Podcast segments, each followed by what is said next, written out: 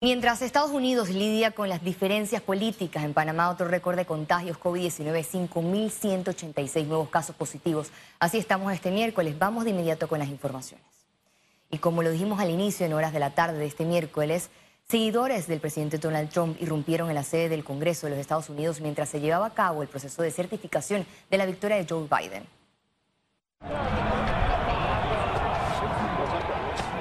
Cientos de simpatizantes de Donald Trump se reunieron en los alrededores del recinto para manifestar su descontento. Venían de un mitin encabezado por el propio Donald Trump. La policía intentó frenar la multitud en las escalinatas del Senado.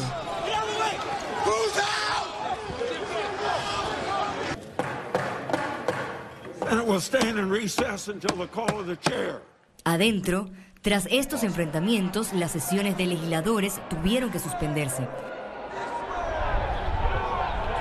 En las afueras, la situación se tornó tensa cuando vandalizaron una de las puertas.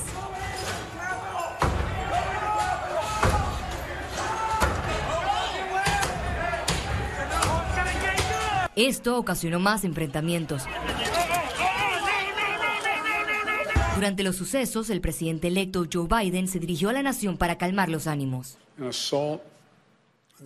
A esta hora nuestra democracia está bajo un asalto sin precedentes. No se parece en nada a lo que hayamos visto en los tiempos modernos. Déjenme ser claro. Las imágenes del caos en el Capitolio no representan al verdadero americano, no representa quiénes somos. Lo que estamos viendo es un pequeño número de extremistas dedicados a la anarquía. Esto no es revolución, esto es desorden, es un caos. Seguidamente, el presidente Trump también envió un mensaje grabado desde la Casa Blanca. Estas fueron unas elecciones fraudulentas, pero no podemos caer en el juego de estas personas. Necesitamos tener paz, así que vayan a sus casas. Pese al llamado, los manifestantes se mantuvieron en los predios hasta altas horas de la noche. Tras estos sucesos se declaró toque de queda en Washington y se espera que la sesión retome y culmine esta misma noche. Más adelante continuaremos con las notas internacionales. Ahora vamos al plano local. La vacunación contra el COVID-19 tendrá una quinta fase para la población en general. Así lo dio a conocer la coordinadora del programa ampliado de inmunización. Las personas que son parte prioritaria no necesariamente tienen que inscribirse porque ya están seleccionadas para vacunarse. La primera fase de vacunación comprende 450 mil dosis para el personal de salud, seguridad nacional, adultos mayores, autoridades de aseo y la población mayor de 16 años con discapacidad. La segunda, 1.092.000 dosis que serán aplicadas a adultos mayores de 60 años y pacientes con enfermedades crónicas. La tercera fase es de 300.000 dosis y aplica para los pueblos originarios. La cuarta fase, 1.112.410 dosis para adultos entre 50 y 59 años, maestros y transporte público. Y en la última fase estará la población en general que deberá ingresar sus datos en el portal vacunas.panamasolidario.gov.pa. Cada fase está sujeta a la disponibilidad de vacunas. Nosotros tenemos un contrato con la Pfizer por 3 millones de dosis pero la Pfizer no nos va a entregar los 3 millones de dosis de una vez. Nos la va a entregar paulatinamente, poco a poco, de acuerdo a la liberación de los lotes de la empresa. El primer lote de 40.000 vacunas llegará entre el 18 al 25 de enero y abarcará 20.000 personas debido a que son dos dosis por individuo. ¿Qué pasa? Ellos se comprometieron que en los primeros 90 días o el primer trimestre de este año nos iban a proporcionar 450 mil dosis. Esas 450 mil dosis están asignadas para 225 mil personas.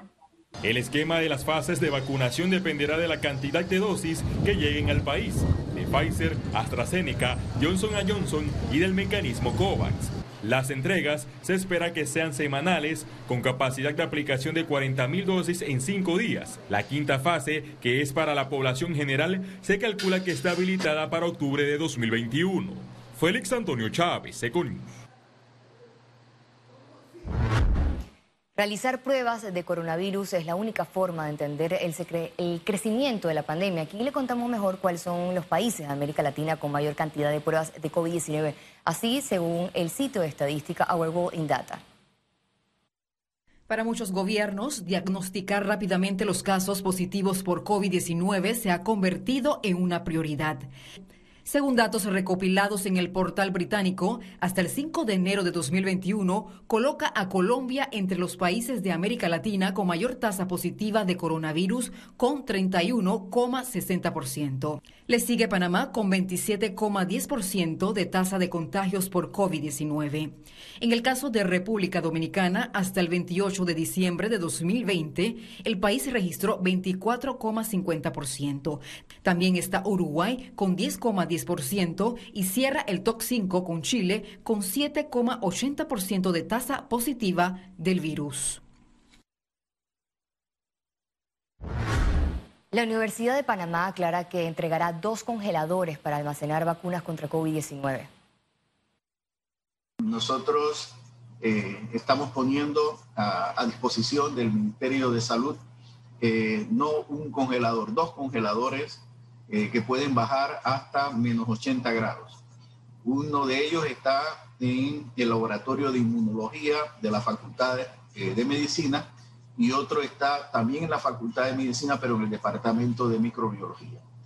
Ya lo hemos coordinado con los directores de estas dos unidades académicas. Transparencia y reducción de cuentas, esto es lo que exigen diversos sectores por las compras en pandemia y la adquisición de dosis de vacunas COVID-19. La Fundación para el Desarrollo de la Libertad Ciudadana, capítulo panameño de Transparencia Internacional, busca obtener copia de contratos, convenios, precios por dosis unitarias y totales de todas las vacunas.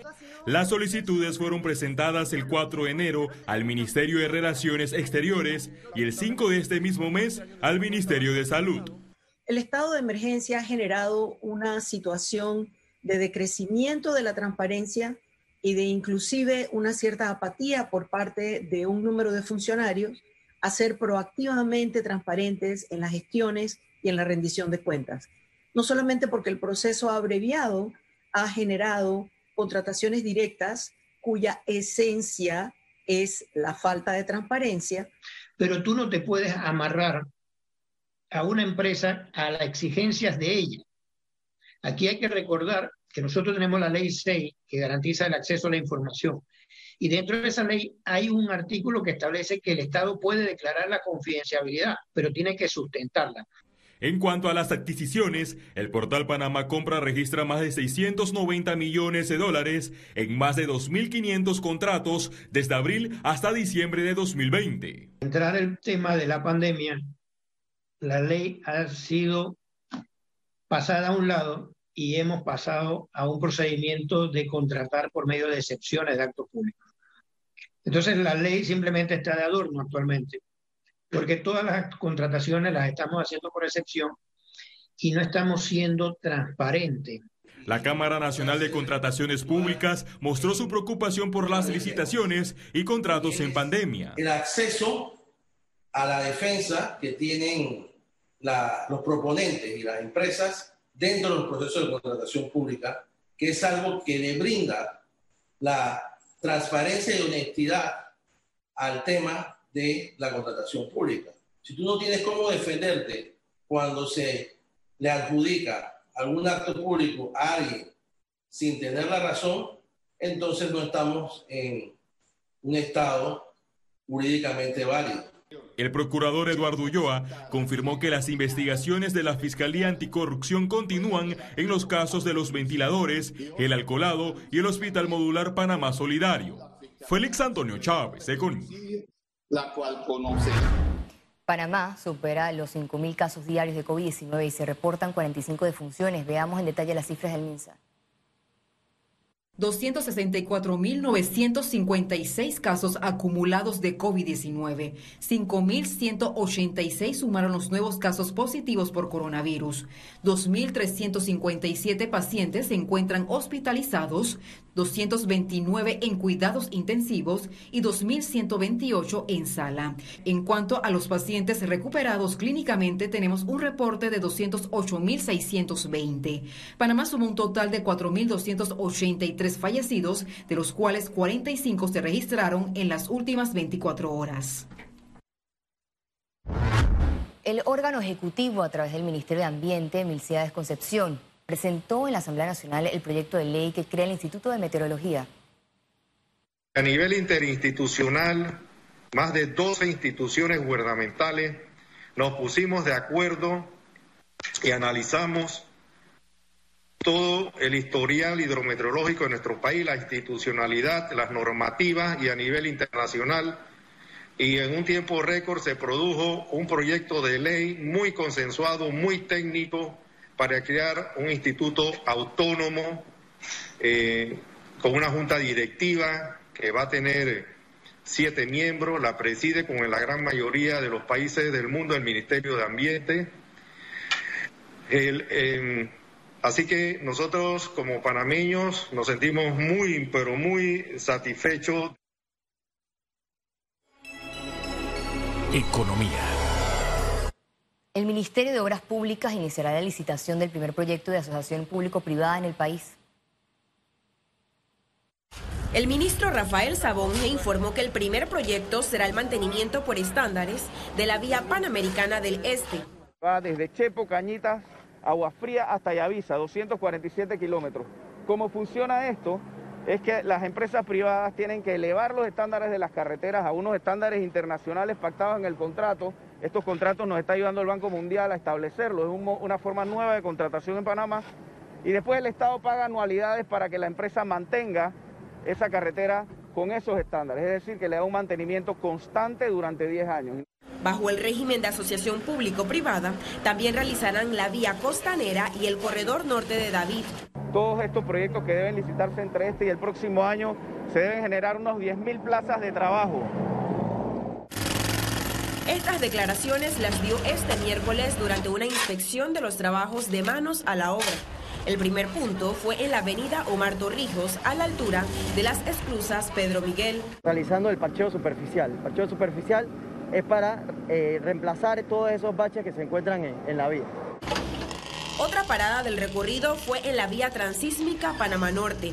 Proyectan terminar en abril próximo las obras en esta vía. La gran mayoría de la transísmica ya está abierta. la carretera, los tres carriles de cada lado ya están abiertos. Se está terminando la reubicación de servicios públicos y la construcción de aceras. Ciara Morris, Econius. El director general de ingresos asegura que Panamá tiene una caída en la recaudación de ingresos probablemente estemos cerrando en un aproximado de en negativo 30%, reconocer que en el mes de junio, julio estábamos casi en un 60%, lo que de alguna manera se manifiesta en una poca, eh, eh, de ir poco a poco en una reactivación económica. AES Panamá ganó el premio por seguridad energética sostenible otorgado por Estados Unidos.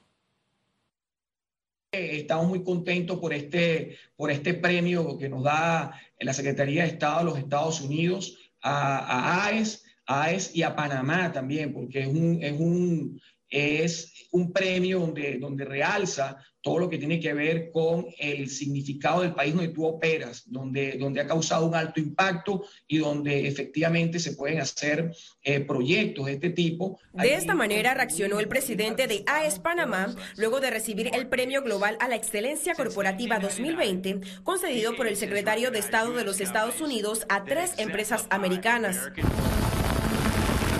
AES Panamá recibió el galardón por la creación de la primera planta y terminal de recepción alimentada por gas natural en Centroamérica, ubicada en Colón. Ha asegurado el futuro energético sostenible para próximas generaciones venideras. Eh, ha contribuido con todo lo que tiene que, ver con la responsabilidad social corporativa, con las prácticas laborales ejemplares, con todo lo que tiene que ver con seguridad y salud en el trabajo. También hemos, hemos sido eh, este, ayudado al medio ambiente. Este proyecto panameño compitió con más de 1.100 proyectos de diferentes países. Ciara Morris, Econews. Y al regreso internacionales, y recuerde, si no tiene la oportunidad de vernos en pantalla, puede hacerlo en vivo desde su celular a través de una aplicación destinada a su comodidad. Es Cable Onda Go, solo descárgala y listo, ya venimos.